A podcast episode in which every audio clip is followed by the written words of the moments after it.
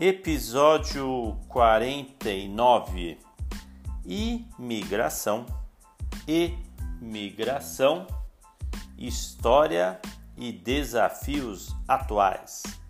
Convidada Daniele Iura.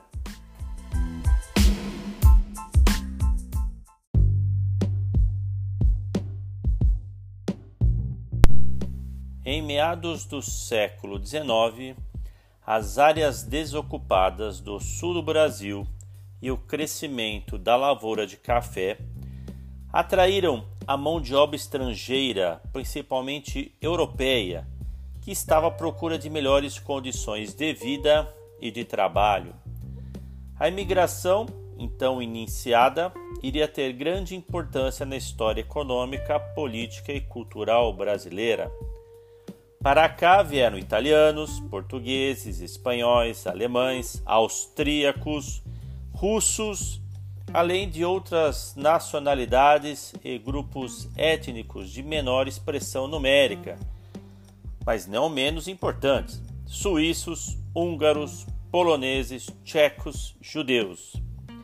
Vieram também japoneses, tema que será abordado com destaque nesse episódio. Sírios, libaneses, todos desejosos de tentar a vida no Brasil.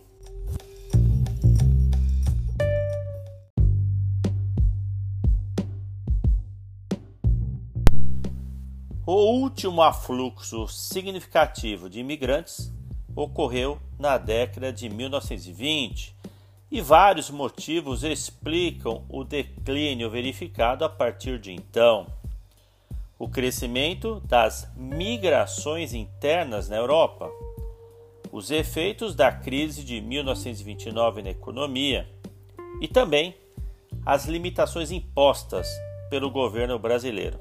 Exemplo disso foi o decreto presidencial de dezembro de 1930, que procurava disciplinar a afluência desordenada de estrangeiros, vista como responsável pelo aumento do desemprego das cidades. Parece algo bem atual, não é?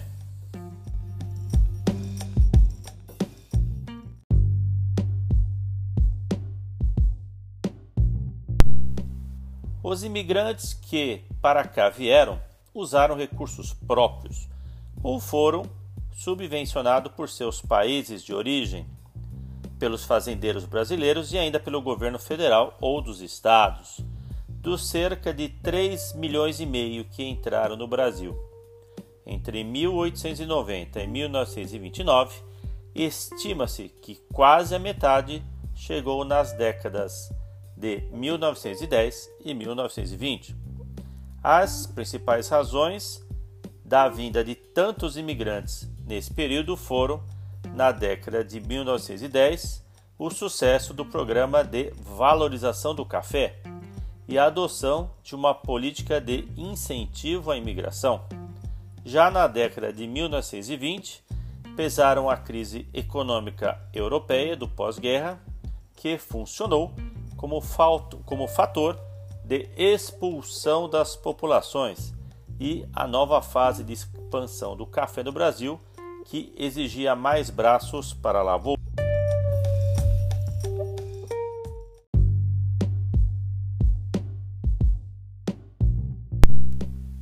Hoje temos a presença da Daniele. Ela vai explicar detalhes interessantes dessa época da imigração no Brasil, problemas que essas pessoas passaram. E também hoje numa nova versão a emigração, pessoas que saem dos seus países, saem do Brasil em busca de uma vida melhor lá fora, em outros territórios Vamos curtir muito esse episódio. Bastante cultura vindo por aí.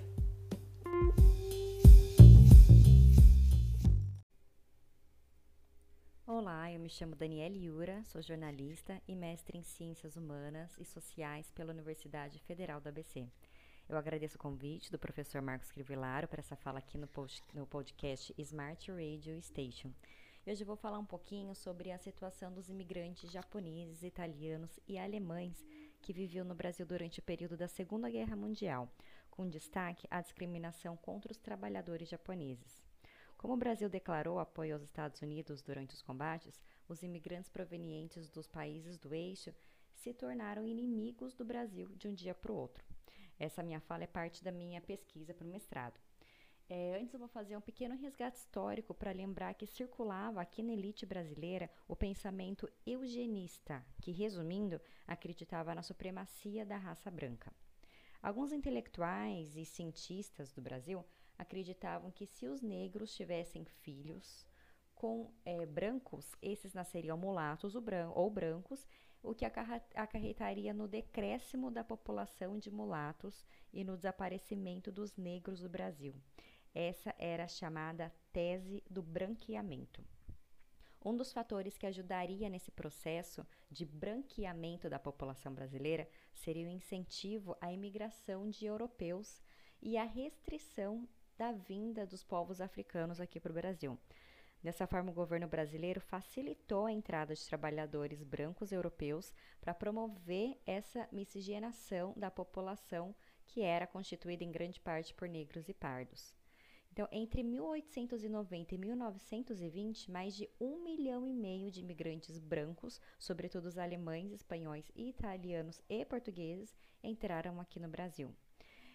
É para vocês terem uma ideia do que acontecia naquela época, eu vou fazer a indicação de uma pintura para vocês analisarem. É só colocar aí no Google A Redenção de Can. É um quadro de 1895 que mostra o branqueamento dos personagens. Então, o quadro traz uma avó negra agradecendo aos céus pelo seu neto branco. Então, a avó negra teve uma filha mulata que se casou com um homem branco e o filho dessa união interracial foi um menino branco. E por nascer branca, a criança foi livrada, entre aspas, da maldição de ser negra. É bem interessante analisar como isso era muito explícito em todos os lugares. E os asiáticos, que eram considerados raça amarela, eles eram considerados tão prejudiciais à política nacional de branqueamento quanto os negros.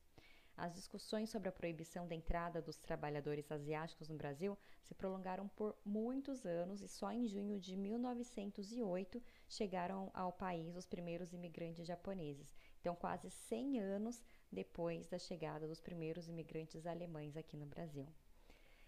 Diante da sociedade brasileira que desconhecia o povo asiático, os japoneses não passavam de bugres. A língua era incompreensível, as características físicas totalmente fora dos padrões brasileiros, os costumes estranhos.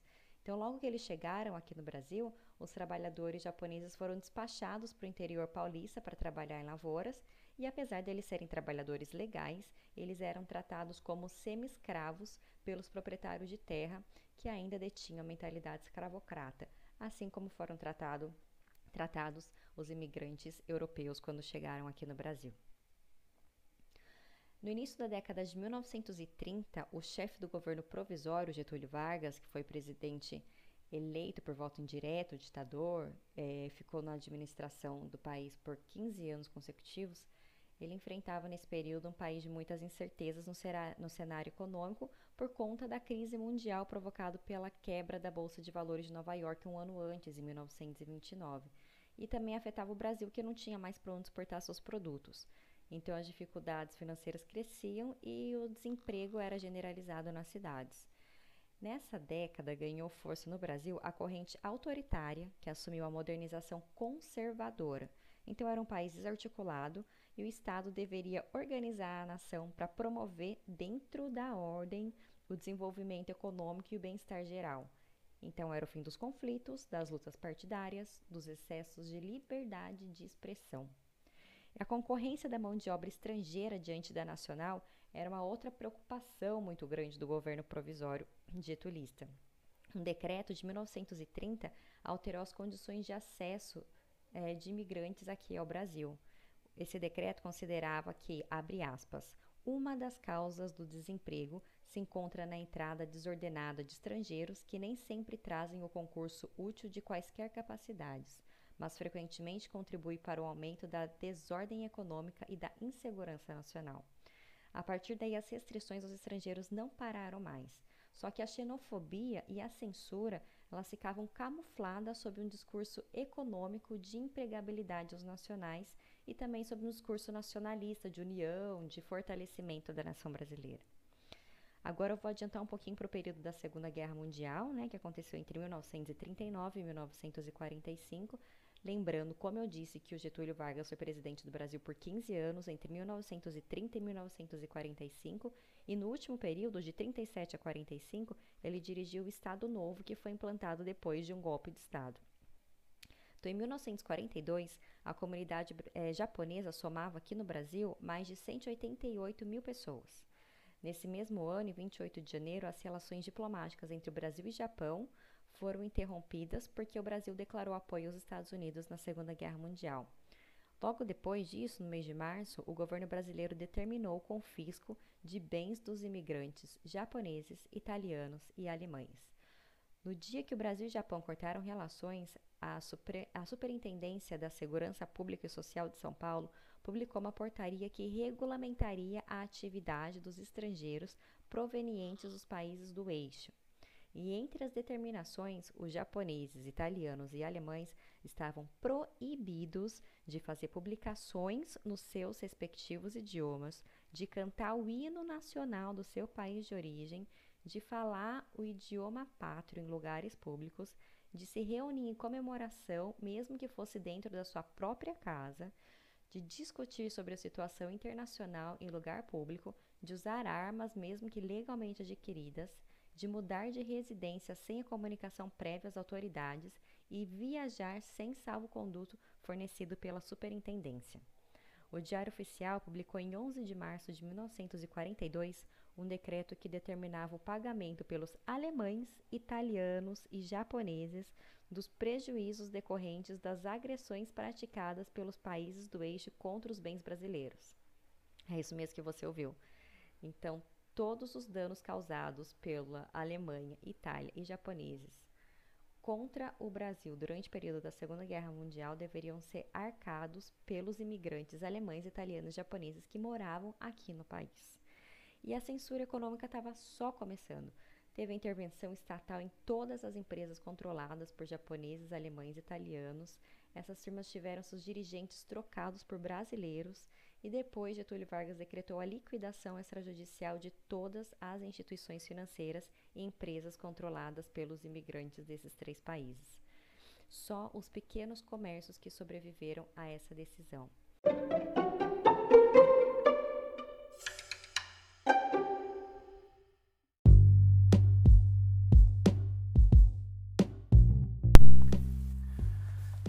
Muitos brasileiros estão indo para o exterior trabalhar.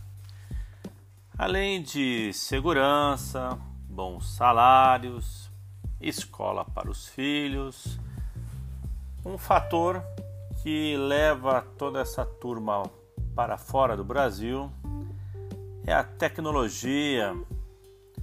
Muitos países lá de fora precisam de profissionais pertencentes à TI por exemplo, Estados Unidos é um dos principais destinos.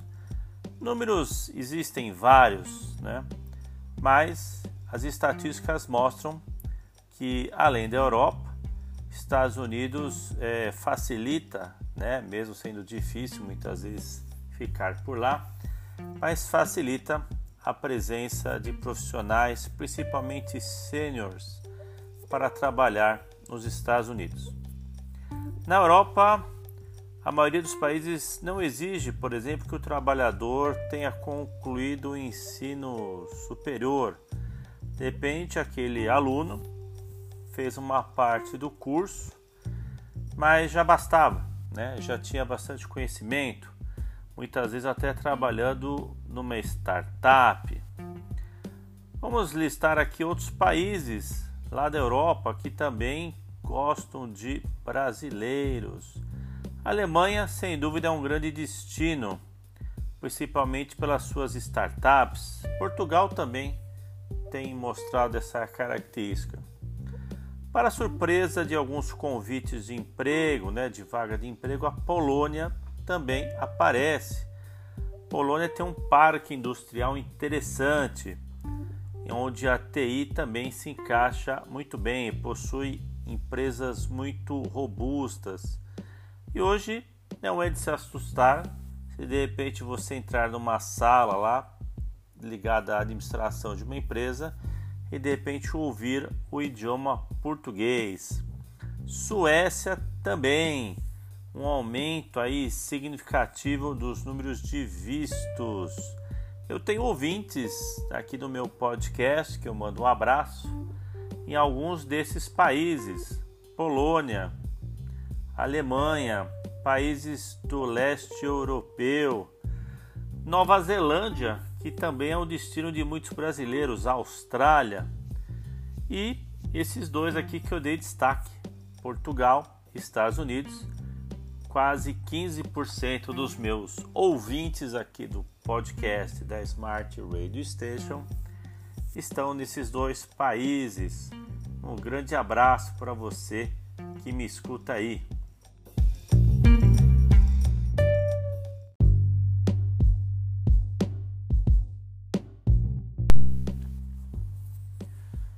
Você tem desejo de morar lá fora e trabalhar? A Daniele vai dar alguns detalhes sobre isso na sequência, mas vou dar aqui também algumas dicas, né? Um país aqui pertinho, Chile, Uruguai também facilita muito. O Chile, se você nunca esteve lá, em quatro horas de voo você está por ali. Né?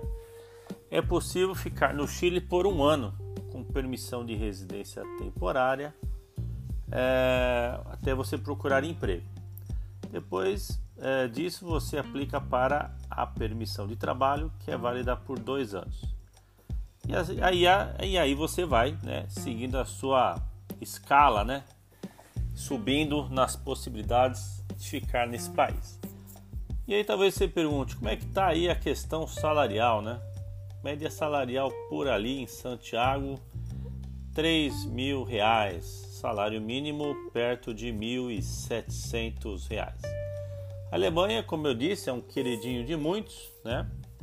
É destino procurado por descendentes alemães, né? europeus. Se você chegar lá com a cara e coragem, né? consegue emitir um visto de seis meses para procurar emprego na Alemanha. É preciso ter diploma de universidade, carta de motivação, currículo e 853 euros mensais para emitir esse visto.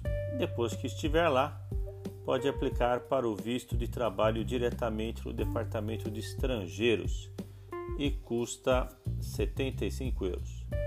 O trabalho deve pagar no mínimo 47.600 euros no mês. Se for numa cidade pequena, pode ser rápido, né? não é muito demorado. Uh, salário mínimo na Alemanha, 1.498 euros. É, lembrando que a Alemanha é um dos países que cobra mais impostos e o sistema de saúde é obrigatório e descontado no seu salário. Irlanda também é outro que está aí sempre em grupos de WhatsApp, grupos de Facebook, né, o pessoal comentando e muita gente indo lá estudar inglês e ficando por lá, né? É um dos países fáceis né, para brasileiro morar e trabalhar, pois facilita o visto de intercâmbio de inglês e trabalho de 20 horas semanais. Este visto dura oito meses e você deve estar matriculado num curso e atender às aulas. Pode ser renovado duas vezes por oito meses cada. A Irlanda possui o maior salário mínimo da Europa, 1.614 euros. Porém, se você estiver lá em Dublin, é uma cidade muito cara. Cuidado, faça suas contas. Portugal, muito fácil para nós, né? Porque nosso idioma aí. Só que salário mínimo é bem menor, olha lá, quase metade, né? 750 euros.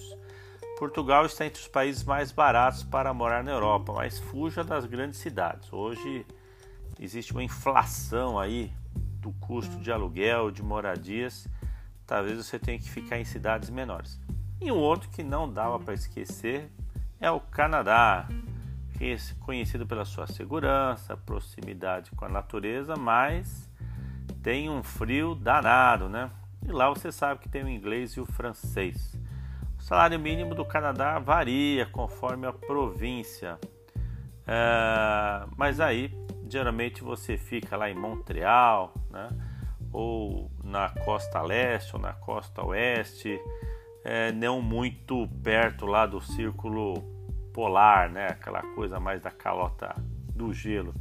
Geralmente é na divisa com os Estados Unidos, né? é por aí principalmente que os brasileiros ficam.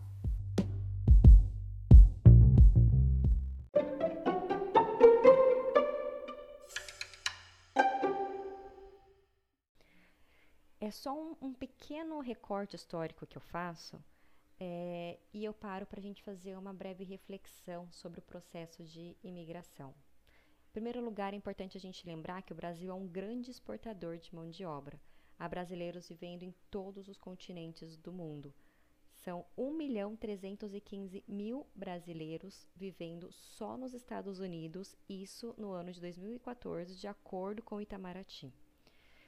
Existem vários tipos de imigração, né? A gente conhece aqueles profissionais bem-sucedidos que se mudam a convite de empresas internacionais, é, estudantes e pesquisadores que, que têm oportunidade de estudo e pesquisa em outras instituições de ensino no exterior, mas a gente tem que lembrar que a maior parte dos deslocamentos se dá a trabalho. São pessoas que buscam em outro país a realização de um sonho, de uma vida melhor essas pessoas costumam pertencer, tanto aqui no Brasil quanto imigrantes de outros países, é a classe média quando a gente fala de classe socioeconômica, né?